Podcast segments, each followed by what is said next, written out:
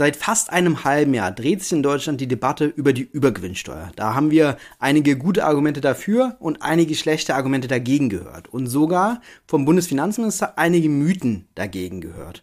Heute sehen wir uns mal den aktuellen Stand der Debatte, national wie international an.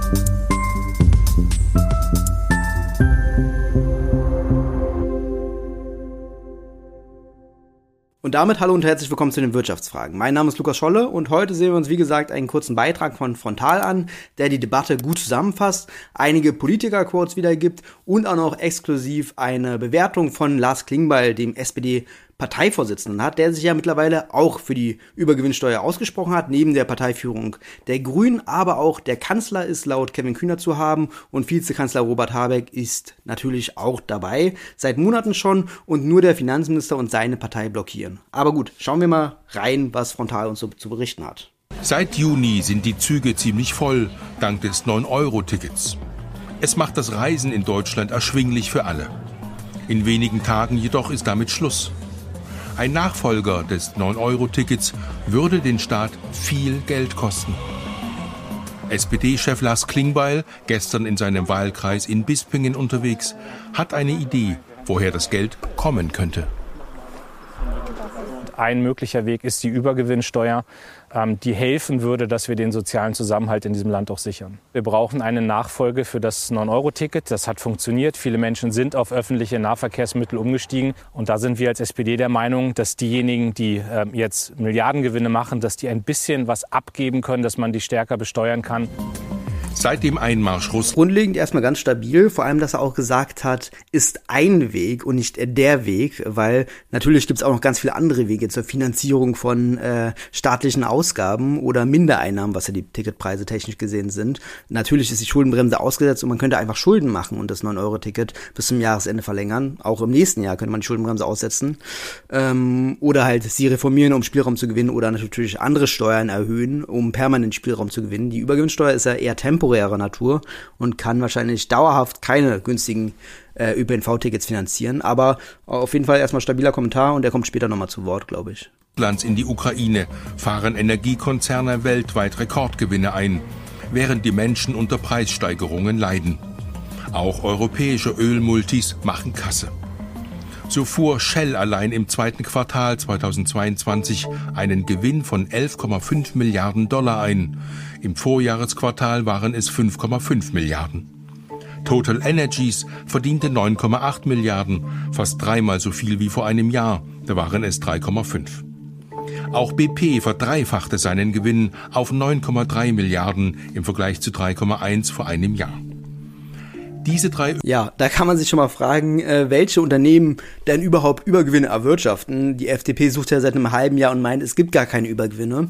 Das sind jetzt hier natürlich äh, die normalen Unternehmensgewinne von internationalen Konzernen. Aber daraus könnte man ja schließen, dass auch deren nationalen Töchter äh, Übergewinne haben, gemäß zum Beispiel des Überumsatzes, wie Italien die Übergewinnsteuer technisch ausgestaltet hat.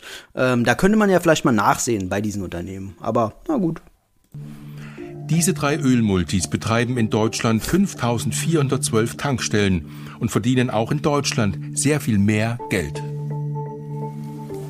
Vor einer Woche legten das Netzwerk Steuergerechtigkeit und die den Linken nahestehende Rosa-Luxemburg-Stiftung eine Studie zur Übergewinnsteuern vor, Sie fand große Beachtung. Ein Ansatz, um Übergewinne zu ermitteln, ist, dass man die aktuelle Rendite in der Krisenzeit mit der Rendite, mit der in Anführungszeichen normalen Rendite aus der Vorkrisenzeit vergleicht. Ein Ansatz, den wohl auch Robert Habeck verfolgt. Denn auch die Grünen sind für die Einführung einer Übergewinnsteuer. Äh, noch kurz Ergänzung zu der Studie, da kam heraus von dem Netzwerk Steuergerechtigkeit, dass in Deutschland 113 Milliarden Euro Übergewinne entstehen. Äh, ist natürlich eine errechnete Zahl, die reale Zahl wird wahrscheinlich etwas abweichen, aber es ist ja schon ein Indikator, um welche Größenordnung es sich hier handelt, ähm, an Übergewinnen, die natürlich auch dann im zweiten, dritten Schritt die Marktmacht der Unternehmen stärken, aber auch natürlich die Aktionäre der Energiekonzerne noch reicher machen. Also es nicht nur äh, jetzt eine ökonomische, wettbewerbspolitische Maßnahme, sondern auch natürlich eine verteilungspolitische Maßnahme, die natürlich äh, mittelfristig auch erhebliche Einflüsse auf die Vermögensverteilung hat, ob da halt ähm, ein Teil der 100 Milliarden, 113 Milliarden umverteilt wird oder nicht. Aber ja. Wenn Unternehmen darüber hinaus gute Übergewinne gemacht haben, wäre die Debatte zu führen, ob diese Übergewinne nicht in dieser Situation der Finanzierung oder der Abhilfe der Finanzierung durch Finanzierung von Not oder Armut zugutekommen sollen. Sie wissen, dass ich das richtig finde. Finanzminister Christian finde ich nicht das stärkste Argument für die Übergewinnsteuer. Lieber dann auf die Verteilung gehen und auf die Marktmacht der Unternehmen, die dadurch gestärkt wird, weil die Unternehmen, die die Übergewinne haben, können die Übergewinne natürlich auch in anderen Sektoren nutzen, um da ihre Macht auszuweiten. Also ist natürlich sehr problematisch ökonomisch gesehen.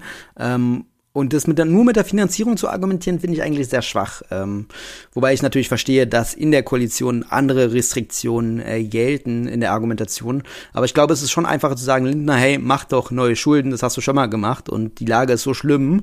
Das kennt Lindner schon, aber eine Übergewinnsteuer einführen, da glaube ich, steht Lindner eher auf der Bremse.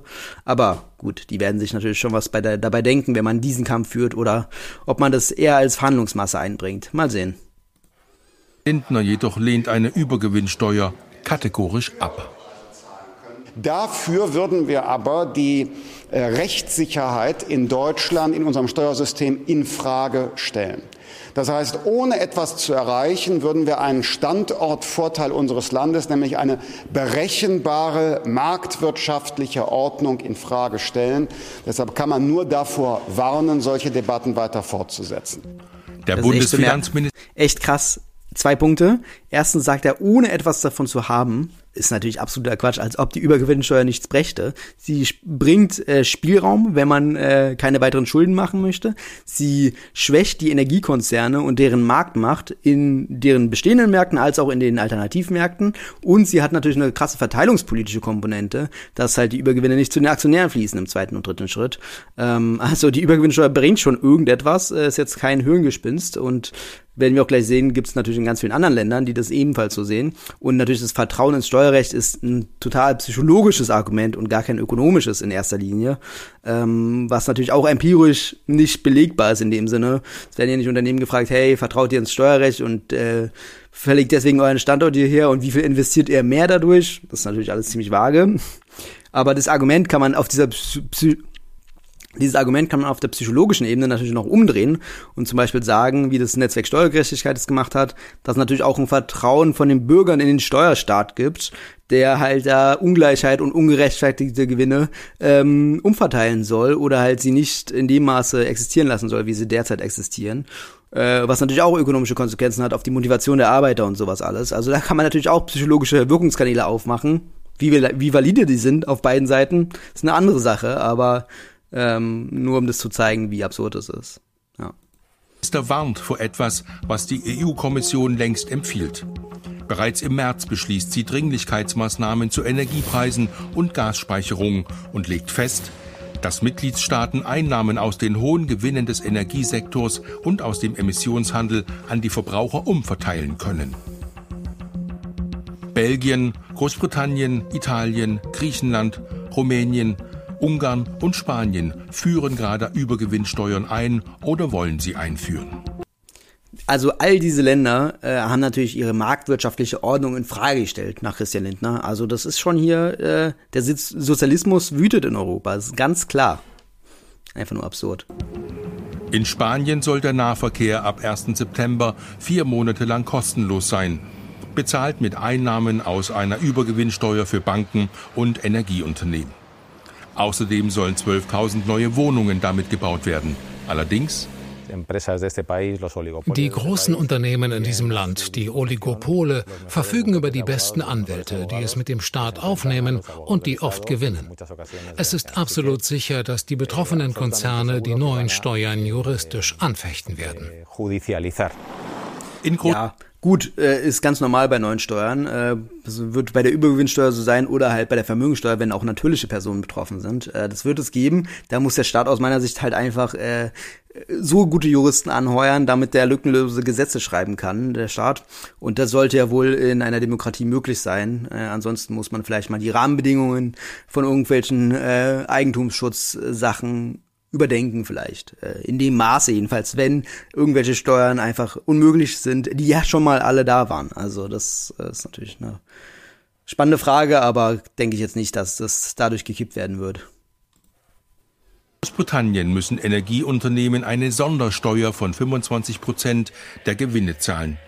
Finanzminister Rishi Sunak will dadurch 5 Milliarden Pfund einnehmen und damit die Verbraucher entlasten. Sogenannte Windfall Taxes, Gewinne, die vom Himmel fallen, führt Großbritannien nicht zum ersten Mal ein.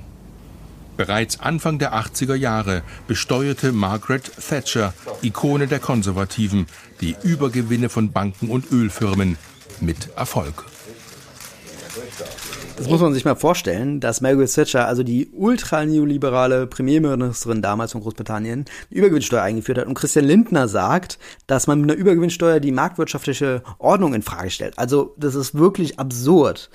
Wirklich, da kann, also das kann man nicht mehr nachvollziehen. Aber ja. Es ist eine Steuer, die funktioniert und sie schreckt auch keine Investoren ab. Wichtig für die Firmen, es ist eine einmalige Steuer, nicht für immer, für einen kurzen Zeitraum und für eine bestimmte Größe des Gewinns. Ja, es, also es stimmt natürlich, vor allem wenn man es halt rückwirkend macht für das letzte angefangene Jahr 2022, äh, vergangene Jahre gehen nicht, ähm, da können die Unternehmen auch zum Beispiel das Preissetzungsverhalten gar nicht mehr verändern. Sie können ja die Preise in der Vergangenheit ändern. Und dass sie das in der Zukunft dann überwälzen, ist eigentlich sehr unwahrscheinlich, weil es halt einmalig und temporär und rückwirkend ist.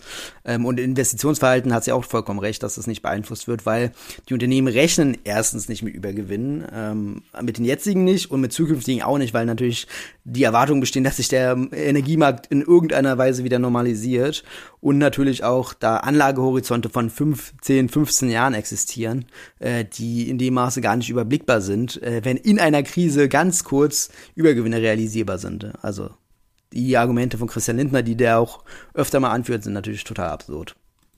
In Italien beschloss die Regierung im Mai eine einmalige Abgabe von 25 Prozent für Energiefirmen, die von steigenden Öl- und Gaspreisen profitieren. Die meisten Ölkonzerne zahlen aber einfach nicht und spielen auf Zeit. Mario Draghi, nur noch bis Ende September Regierungschef, kritisiert die Branche dafür. Jetzt, wo die meisten italienischen Familien und Firmen in Schwierigkeiten sind, gibt es einen Sektor, der eine staatliche Bestimmung umgeht. Das ist nicht tolerierbar. Im November müssen die Ölkonzerne zahlen, sonst werden Strafen fällig. Ja, so ist es einfach. Christian Lindner hat auch gesagt, äh, die Übergewinnsteuer in Italien funktioniert einfach nicht, weil die St Firmen die Steuer nicht zahlen. Das ist natürlich absoluter Quatsch. Äh, nur weil die Steuerträger die Steuer nicht zahlen, äh, heißt es ja nicht, dass eine Steuer nicht funktioniert. Dann kriegen sie halt Strafzinsen und Strafzahlungen aufgedrückt, bis sie die Steuer zahlen. Also kann ja nicht sein, nur weil man Steuer äh, einführt, dass sie dann nicht gezahlt wird, deswegen nicht funktioniert. Das ist natürlich absoluter Quatsch. Aber gut, wir gucken nochmal weiter. Das italienische Modell ein Vorbild für Deutschland? Die wissenschaftlichen Dienste des Bundestages untersuchten die Verfassungsmäßigkeit einer Übergewinnsteuer nach italienischem Modell und kommen zum Schluss, der Bund kann durch Gesetz eine Ergänzungsabgabe zur Einkommenssteuer und zur Körperschaftssteuer erheben. Deswegen nochmal mein Plädoyer, die Übergewinnsteuer einzuführen, um den demokratischen Zusammenhalt in diesem Land zu stärken. Die Debatte um Übergewinnsteuern in Deutschland geht weiter. Ja, spannend, äh, dass äh, Glas Klingbeil so offensiv dafür ist. Ich hätte mir gewünscht, dass er noch ein paar Eckpunkte sagt, weil er wurde zwar jetzt, oder die Redaktion des äh, von Rahl hat jetzt gefragt, ein Vorbild nach italienischem Modell. Ähm, da hätte ich mir gewünscht, dass, Christi, dass nicht Christian Lindner, sondern Lars Klingbeil sich dafür ausspricht, aber vielleicht hat er die Frage auch gar nicht so gestellt bekommen. Ähm, auf jeden Fall wäre es wissenswert, was für Eckpunkte von Sozialdemokraten und Grünen da festgehalten werden, weil davon weiß man relativ wenig, außer dass sie eine Übergewinnsteuer wollen. Welcher Steuersatz, welches Steuersubjekt, welches Steuerobjekt, das ist alles relativ unklar. Ähm, und zwar äußern sie sich immer nach italienischem Vorbild öfter mal, aber äh, da gibt es natürlich auch dann einige Detailfragen und natürlich auch vielleicht einige größere Abweichungen. Ähm, das wäre auf jeden Fall sehr spannend, jetzt ein halbes Jahr nach dem einen Papier, was da von der EU-Kommission genannt wurde, ähm, mal ein paar Konzepte vorzulegen. Ich glaube, damit könnte man auch Druck auf Christian Lindner ausüben, um dann halt in einer konkreten Sachfrage die Argumentation zu gewinnen. Andererseits könnte man natürlich auch einfach ein fertiges Konzept auf den Kabinettstisch legen und sagen, yo, wir machen das jetzt. Kanzler und Vizekanzler sind dafür. Christian Lindner, sei mal bitte leise.